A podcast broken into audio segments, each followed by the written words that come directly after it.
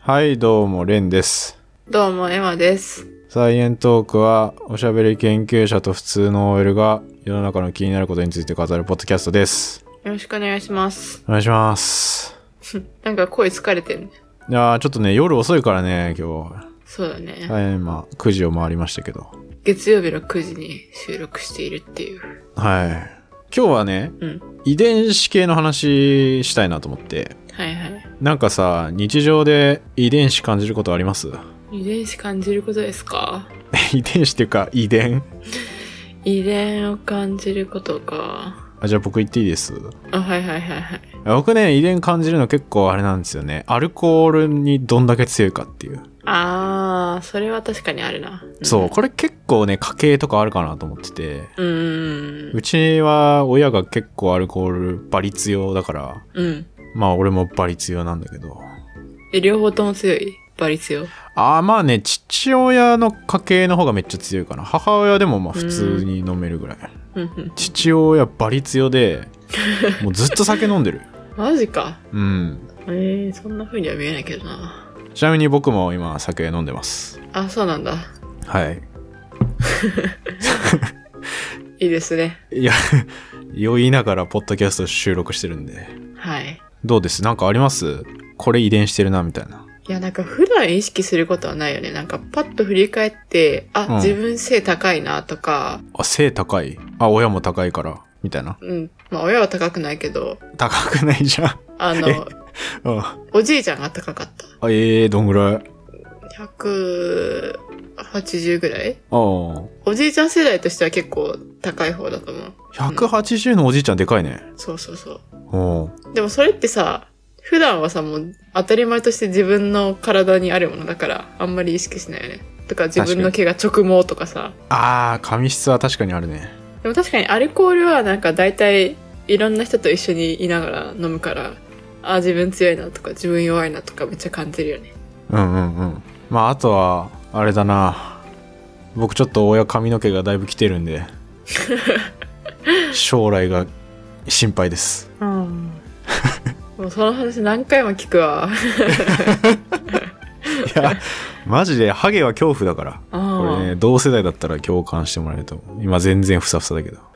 いつか来るんじゃないかっていうね、恐怖に怯えてますけど。こればっかりはね、うんもう DNA が決定してるようなことだからね、避けられないんじゃないかっていうね。そうだね。そう男性は特にそうだよね。そうなんですよ。私は女性だからまあそもそもあまり多分ハゲにくいし、うんうん。かつ結構私の家系みんなふさふさだから。ああ、いい二十歳がねな。いいね。うん。羨ましいわ。え、でもどうなんだろうなんか、親がさ、ちょっと少なくってもさ、子はそれに遺伝しなかったりしないかなあ、まあそのパターンもあるんじゃない全然。うん。いや、ほんとでもわかんないよ、どう転ぶかは。いや、なんかさ、あの、髪の毛のさ、うん。優性、劣性遺伝みたいな。ああ。あ、あると思うよ。あの、くるくるか直毛だったらくるくるの方が強いって聞いたことあるけど、うん髪の毛が将来どれぐらい少なくなるかみたいなのにさ、ルールみたいなのないかないやー、これそれこそさ、自分の、自分のゲノムとかさ、うん。読んだり、あとはさ、うん。このゲノムとか読んだらさ、わかんのかな、ハゲるかどうか。ああ、ハゲの遺伝子うん、ちょっと調べたことそないれけこそそど。れ今度次のさ、トピックにして よ。ハゲ遺伝子あるかも。ちょっと面白そうだ ね。うんいや、そう、結構だからね、こんな感じで多分遺伝とかさ、そういう話って、まあ尽きないと思うんですよ。うん。なんでね、ちょっと今後も多分、ポッドキャストでもこういう遺伝とか DNA がなんだみたいな話、いっぱい出てくると思うんですよね。うん。だからここらで一旦 DNA ってなんだっていう話、DNA 研究エピソード0みたいなやつをちょっとやっとこうかなと思って、うん。 DNA といえば誰浮かびます有名な人。あの、なんか、二人いる人あ、二人いる人。えー、名前忘れちゃった。なんか、めっちゃ螺旋を、え顔は思い浮かぶんだけどさ、 顔浮かぶのめっ逆ちゃに。中学の時 の先生に、似てたんよ、中中学の時の先生に。え似てたのそうに、似てたから、ちょっとか顔は思い浮かぶんだけど、予想外の答え来 た。マジか。それと螺旋が思い浮かば。ああ、そう。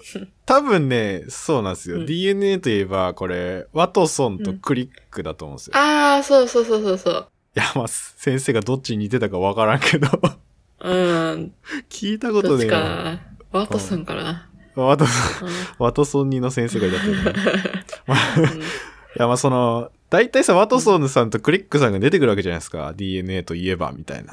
はいはいはい。でもさ、あの人たちってさ、あの人たちって言ったら、まあ、すごいんだけど、うん。まあ、二重螺旋の構造をまあ提唱したっていう人じゃないうん。だけどさ、こう、拡散を見つけた人って誰って言われたらさ、あ多分ほぼ知られてないと思うんだよね。あ、じゃあ、螺旋の一個一個を構成するものが何なのかっていうのを見つけた人ってことっていうよりね、もうもっとざっくりしてる。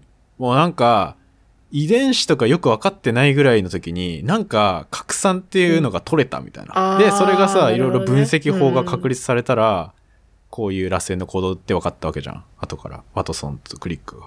ああ、じゃあその二重螺旋とかよりももっと大きなレベルで、そう。なんか遺伝子、遺伝子でか DNA っていうのがあるぞっていうのを発見した人そうそうそう。うん。誰だろこんなにさ、DNA、DNA みんな言ってるけどさ、みんなってか俺も言ってるけどさ、誰が見つけたんだっていうのって、教科書にも書いてないし、書いてんのかな、う、うん、なんかで聞いたことある気がするけどな。あ、い本当や、わかんない。書いてなくて、あんまり。で、もちろん、うんポッドキャストで喋ってる人も誰もいないし、YouTube でやってる人も全然いないっていうのを確認してから来たんだけど、今あ日。そあ、じゃあ私も聞いたことないかも。う。そう、だいぶね、レアだと思う。あ、だそうからなんだ。ね、今日はね、この、拡散っていうやつを最初に取ったどうした人、うん。これをね、紹介していきたい。はい。で、まあ、その人の紹介に入る前に、一応、さらっと、ちょっと DNA とか、あとは遺伝子とかいう単語の整理だけちょっと簡単にしとくけど、はい。まあ、ざっくり簡単に言うと、遺伝の情報みたいなのを、ゲノムっていうじゃん。うんもう、生き物の中の遺伝子とかそういうのの全部の情報。全部。うん。全部うん。が、まずゲノムっていう呼び方をされるわけだけど、うん。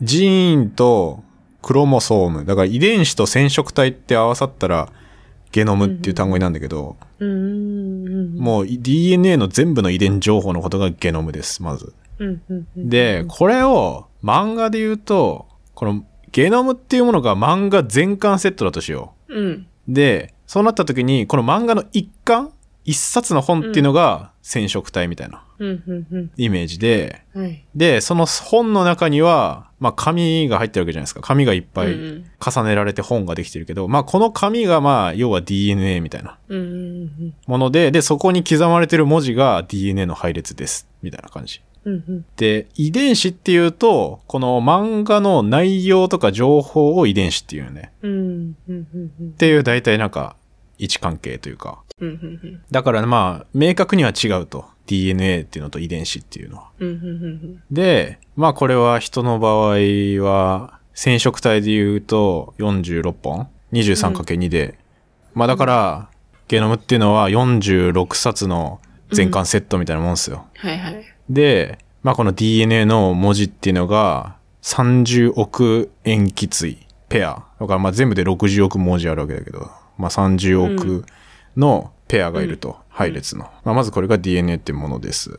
じゃあこれをまず最初に物質として見つけた人、まあこれ名前紹介しておきますけど、これがフリードリヒ・ミーシェルさんっていう人です。これをっていうのは、全巻を見つけた人それとも、一巻一巻を見つけた人それとも、一ページを見つけた人あんとね、これそれぞれ見つけた人がいるんだけど、DNA 研究なんかもうすごい人が、うん。例えば ATGC ってできてるって見つけましたっていう人とか、うんうんうん遺伝子っていうものを見つけましたっていう人とか、うんうん染色体見つけたっていう人いましたとか、いっぱいいるんだけど、もう今日は本当に元祖みたいな。なんか、核っていうものの中に、うん。ここの DNA ってリン酸なんだけど、これリン酸みたいなやつがいるぞって最初に言った人。じゃあゲノムを、でもゲノムとは違うか。そう、ゲノムとも違う。もうね、物質自体を見つけた人って感じかな。うん当時はこんな情報が何だとかは全然分かってないけど、うん。うん。取ってきた人、その物質として、うん DNA を。そっか、ゲノムって言ったら全部になっ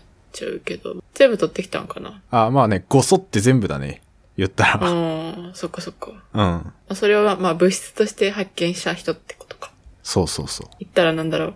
紙っていう物質を見つけてきました、みたいな。ああ、そうそうそう、そんな感じ。それがなんか、1巻だろうが、46巻だろうがとかそういうの関係なく、紙っていう物質を見つけたって人か。ああ、そうです。それが痛かうっん。た。うん。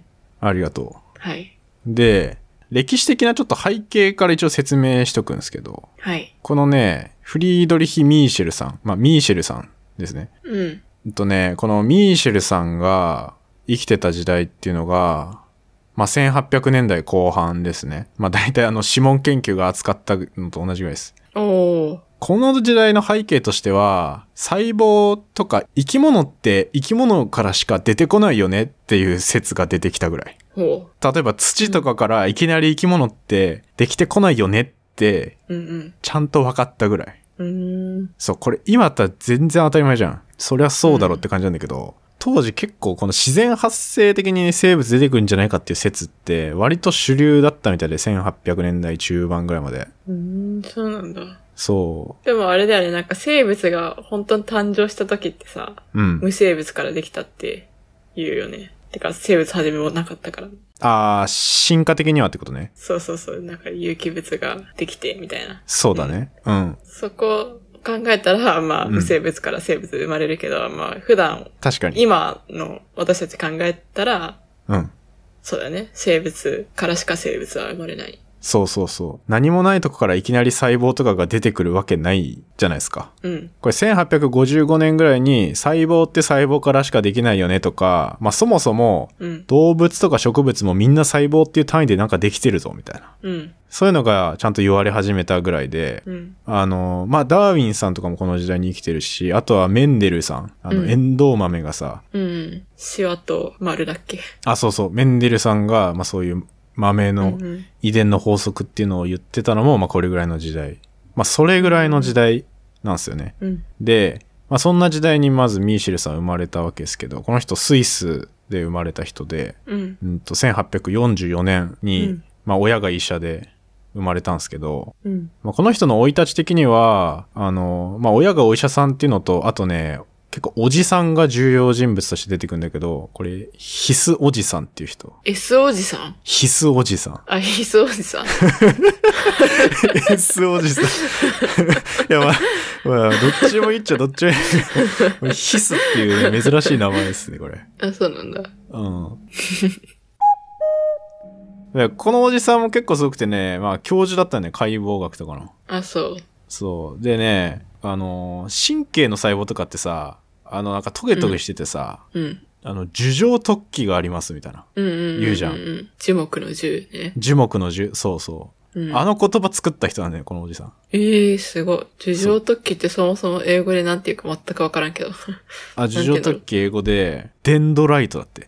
あー、なんか聞いたことあるわ。うん、デンドライトっていう樹状突起っていう言葉を作った人っすね。作ったというか、まあ言い始めた人。観察してエン。ドライト。神神経芽細胞とかを見つけた人なの、この人。うーん。で、まあ、そんないいごご家庭に生まれたんですけど、このミーシェルさんは。うん。まあこの人男性ですね。ミーシェルさんっていう名前いいね。そう。ちょっとおしゃれようね。ん。で、もうイケイケな家庭だったんで、もう17歳から医学研究開始してて、もう23歳ぐらいにはもうなんか医者としてちょっと働こうかなみたいな感じだったんですよね。うんうん。まあそんな感じで、だったんだけど、まあ親が、親とかおじさんが研究が大好きで、や、教授とかだったっていうのもあって、まああんまり印象で働く興味がなくて、うん。で、人の体の研究したいってことで、まあドイツに留学行くんですけど、気になってたのって、まあ当時この細胞っていうのがあるぞ、で、すごい細胞っていうものに注目が集まってたわけですね。うんうんこれ細胞って何でできてんだよっていうのを調べたいっていうモチベーションがあったのね。うん。うんうんだから細胞を調べるためには細胞を集めなきゃいけないの。うん。うんうんうん。これどうやって集めたと思います当時。え、何の細胞ああ、もう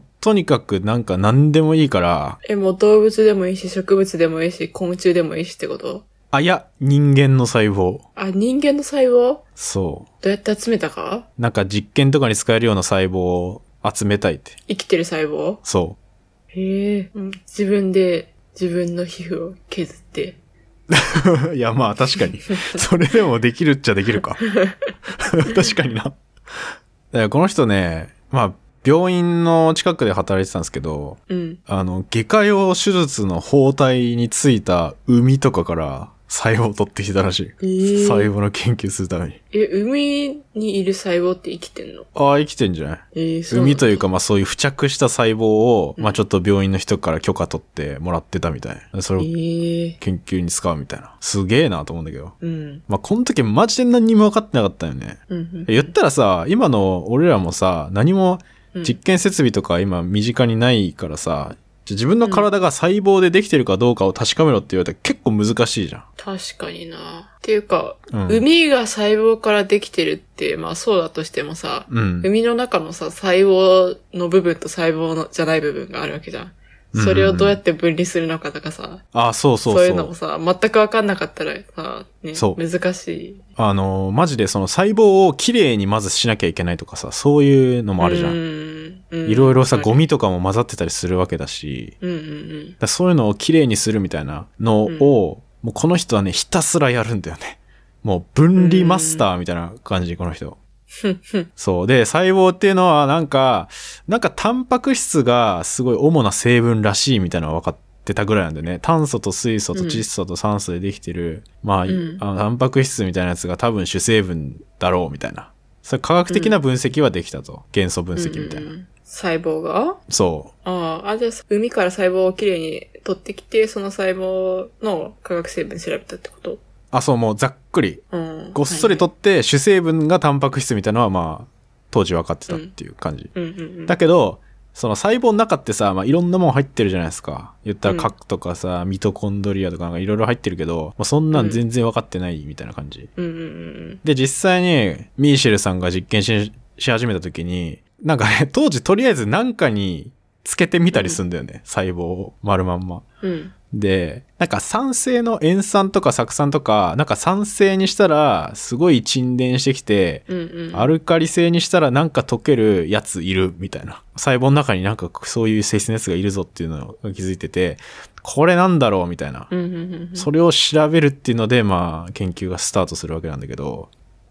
で、とりあえず細胞をきれいにしたいってなるんだけど、うんとね、まあこれ、とりあえずもうひたすらいろんなやつ、食塩水とかね、入れたりとか、うんうんうんうんいろんな pH にしてみたりとか、うんもうとりあえず試しまくって、うん。これ、まあいろいろやったら、とりあえず硫酸ナトリウムのめっちゃ薄めた溶液使ってろ過したら、なんか綺麗になるって分かったね。うーん。で、とりあえず、生きてる細胞みたいなやつがまず取れて、で、そこから、うんまあいろんなものにさ、分割していかなきゃいけないわけじゃない細胞の中身の成分を。うんうん。この人とり、りあえず、この細胞の、なんつうの、膜みたいなのをちょっと溶かして、中身出してみようみたいな。おおあ、じゃあ、細胞に膜があることぐらいは分かったんか、その時は。あ、そうなんかね、顕微鏡で観察してとかは結構やられてたから、ああ。で、膜の成分とかもじゃあ分かってたってことか。膜に穴開けれるってことは。いや、成分完全に分かってたからちょっと微妙だけど、うーん。でも穴は開けられたんだね。そう。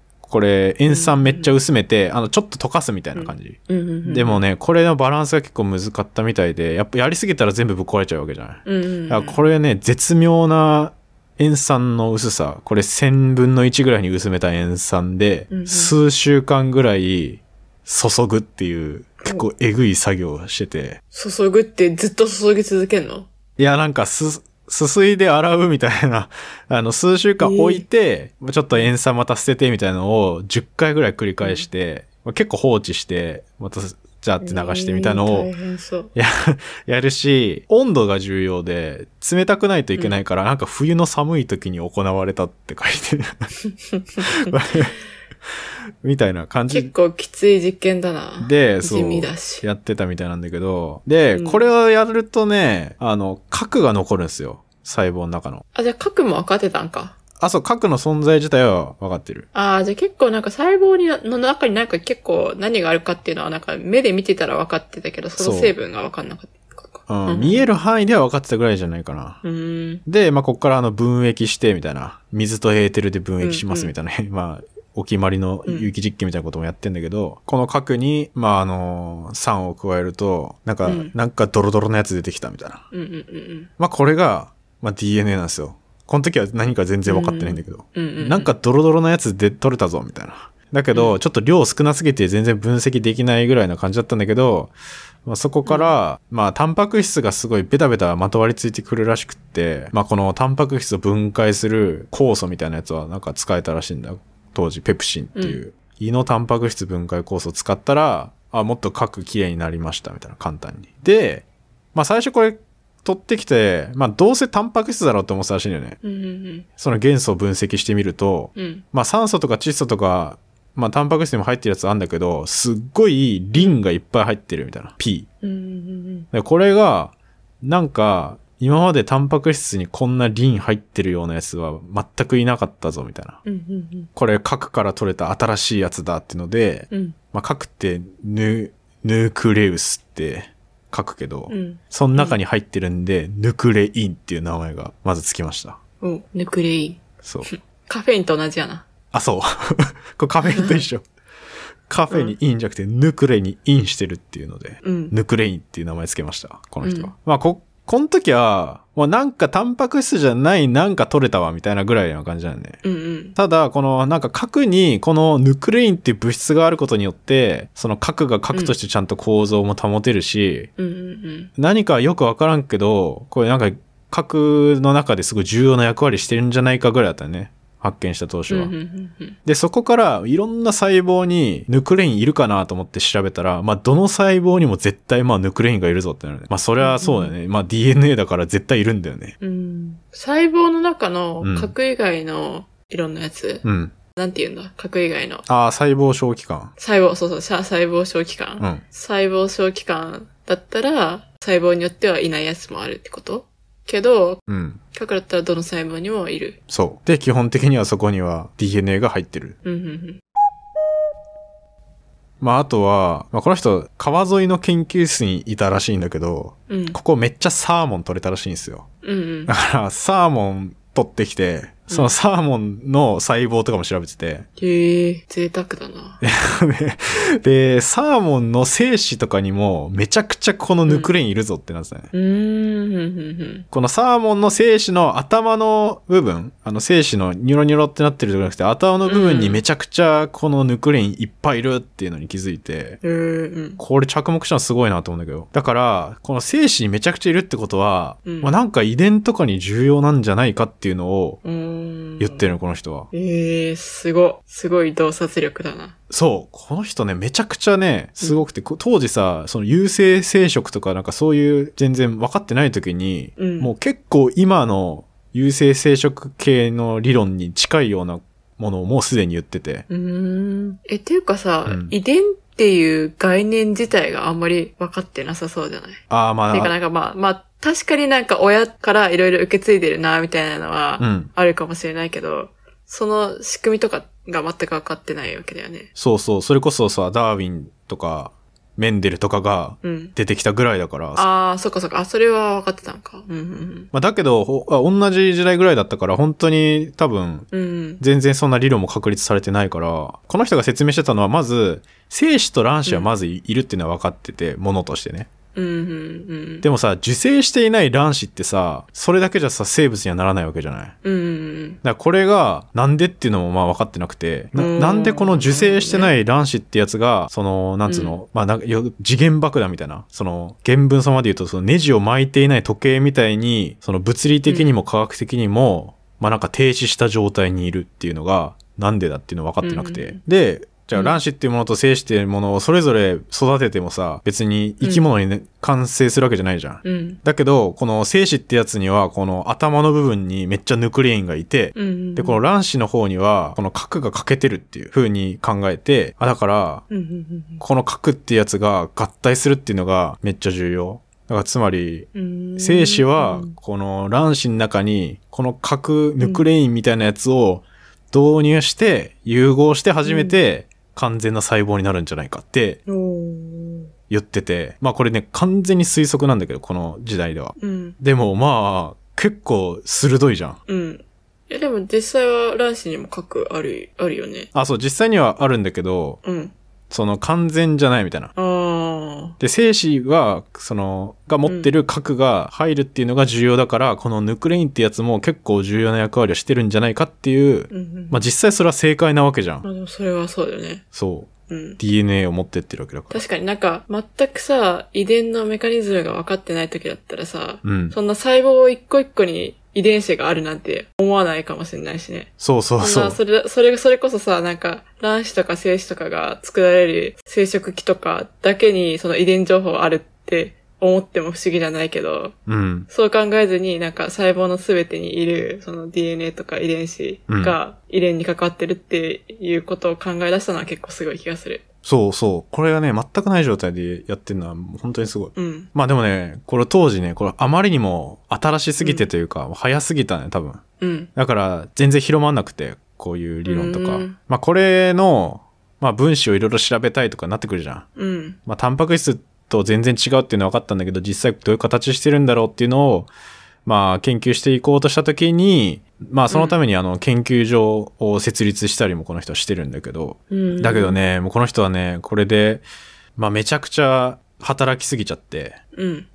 もうね、ほとんど眠らないでね、もうずっと研究室で過ごしてたらしいんだけ ど、もう最終的にね、もう疲れ果てちゃって、衰弱しちゃって、うん結核にかかっちゃって、あら、あの、51歳の若さで、ねこのミーシェルさんは、若、お亡くなりになってしまうんですね。いや、そう若いんですよ。若。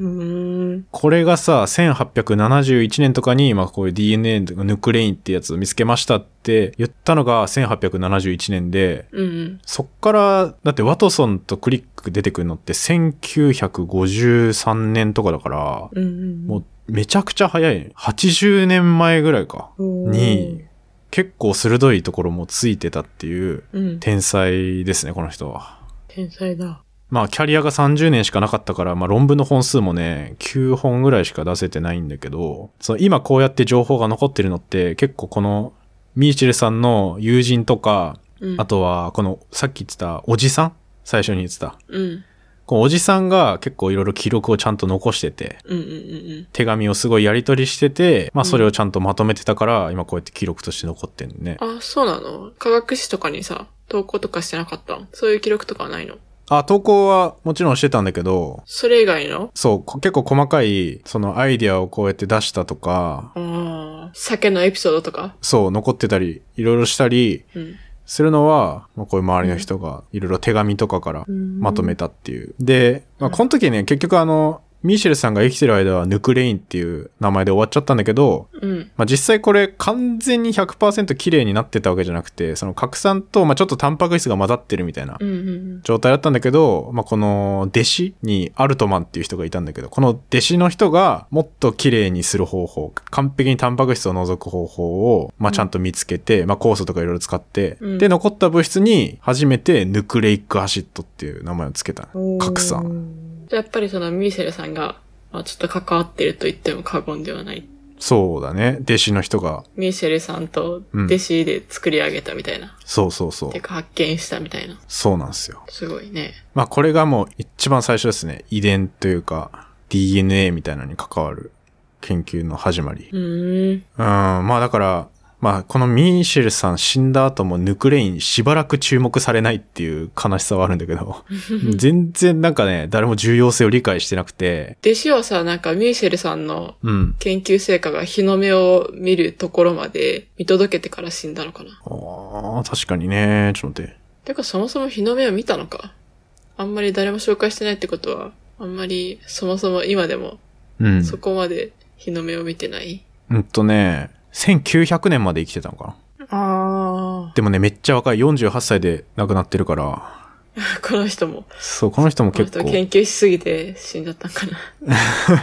いや、いや、レン気をつけてね。ちょっと研究しすぎて、その早死にされても困るわ。ああ、大丈 夫。ちなみに、このアルトマンさんはミトコンドリア見つけた人です。おー、すごいな。すごい。すごい優秀な人たちが集まってた研究室だったんだな。いや、弟子もね、すごい、これ。うん。核酸って名付けた人とミトコンドリア見つけた人同じ人なんだっていうのもね、面白い。確かに。うん。へえ。え、これからさ、うん。あの、DNA 特集していくんだっけまあ、特集というか、まあ、ちょこちょこしよっかなと思ってるけど、ああ、いや、いいね、いいね、なんか。うん。いや、今なんかちょうど拡散の発見まで至ったから、そ次はなんか、え、次って螺旋構造の発見あ、でもそれ、それ以外もあるよね。なんか ATGC とか。あそうこれねあれとかなんかいろんなステップあると思うから、それを一個一個、一エピソードにしてさ、う。うん。話せばいいじゃん。これなかなかいいよね。良いね。うん。まあ、あとはちょっと今後の話とかも出たけど、まあ今後、うん。結局これがさ、ATGC って4種類のものから DNA できてますって見つけた人が出てくるけど、うん。でもさ、これ DNA ってめっちゃ複雑なことしてるわけじゃん。この遺伝の情報を伝えるって。だけどさ、うんそんな複雑なことが4文字のうん4種類の構造だけでできてるわけないじゃんってずっと思われてたの。うんうんうん結構な、そうじゃん。まうんまさかこの4種類で、こんないろんなタンパク質が体の中にあったりとかうん。うん。してるわけないから、こういう遺伝の情報やってるのって、複雑なタンパク質がやってるって、うん。まあ、この人が死んでからもうずっと思われてて。ああ、あ、その話かもなんか聞いたことあるやつ。うん。その話だ。みたいな話もまあ、またあったりするから、これはまた今度紹介したいかなっていううんうんうんうん。感じですね。うん。はい。最近もうサクサクこの核酸っていうものをピペって分離して、うん研究室ではもう簡単に分析できちゃうみたいな時代に今なってるのって、すごい、ちょうど今激アツな時代だと思ってて、うんなんかいろいろ道具が揃ってきたから、もうどんどんいろんなことがわかるぞみたいな。うんうんうんうん。こういう遺伝とか DNA の研究が熱いっていう感じなんで、まあ実はその背景にはこういうね、一人のすごい人がいましたよっていうお話でした。はい。はい。なんか、ミーシェルさんもっと知られてほしいなって思った。そう、これね、全然知られてないし、なんかね、ウィキペディアもね、ちょろっとしか書いてなくて、うん。あ、今回は一応、えーっと、2005年に、えーっと、デベロップメンタルバイオロジーっていう、まあ、文献があるんですけど、その文献から主に構成した話になってて、まあ、これうん誰でも読めるんで、気になった人は読んでみてくださいえ、。そ、え、それはうん。さ、あ、論文として見たわけじゃなくて、その人のエピソードが書いてるってことうんとね、まあ、論文としてまとめられてる、なんか創説みたいな感じかな。うんえーっと、もうタイ、レビューでタイトルがフリードリヒ・ミーシェルザ・ディスカバリー・オブ・ DNA っていうタイトルで、うーん。まあ、DNA の発見から、まあ、今150何年経ちましたよみたいなうんうんのをなんかなんつうのたまにあんだよねこういう昔の人の業績とかうん。うん。そういうの紹介する論う文っんうんうんていうのがあって、うん。うーん。まあ、それをねちょっとたまたま調べて出てきたんで、まあ、これを中心にこれの参考文献とかも読みつつまとめてみました。ありがとうござい ます。あ、これ疲れた。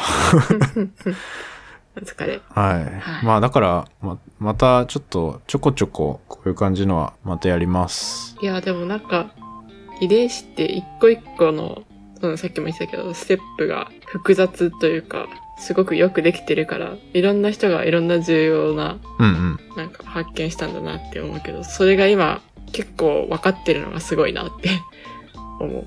なんか教科書とかでさ、どういう風に働くかとか見たけどさ、それ分かるまでになるのに、こうやって一人一人のなんか、研究があったんだって思ったら、おおってなった。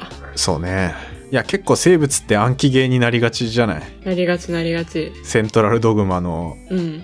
あの、DNA、RNA、タンパク質のイラストは覚えるじゃん。うん。でもね、あれ一個一個誰が見つけたんだろうって考えるのも結構面白いうんうん。っていうのは結構あるかな。はい。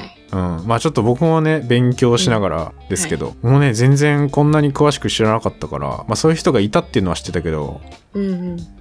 調べてみたらなんか結構地道なプロトコルで細胞きれいにしてるんだなとか、改めて見直すとねうん。うんなんかサバイバルみたいな無人島生活みたいな実験してるから さ今の技術から比べるとねうんうんだからねちょっと想像がつかない、うん。うんね。いや、でもわかんないよ。もう、今からさ、200年後とかはさ、うん、今の技術がサバイバルって思われるかもよ。確かに そうなるかもねもっといろんなことわかってるんだろうな。うん、まあ、今ですらもう10年前とかだったら結構古いとかうんうんうん。全。然ざらにあるからさっていうか多分今の方がさ、その、うんなんだろう、成長のスピードとか早いと思うから、そういう意味ではさ、うんこれから200年の方がさ、うんこれまでの200年よりもすごい変化が起きそう。まあ、あとはまた常識が覆ったりするかもしれいやないし。ー、覆りそうだよね。なんか、今私らが常識だって思ってることを、200年後全然違うってのなんかありそう。うんなんかあるかもしれないなよんだろう、ね。気になる。うん。気になりますね。まあ、ということで、はい。まあ、ちょこちょこ、こういう昔の人のおもろそうな話を見つけたらまた紹介しようかなって思うんで、よろしくお願いしまよろしす。くお願いします。はい。じゃあ、ありがとうございましあたりがとうござい。ました。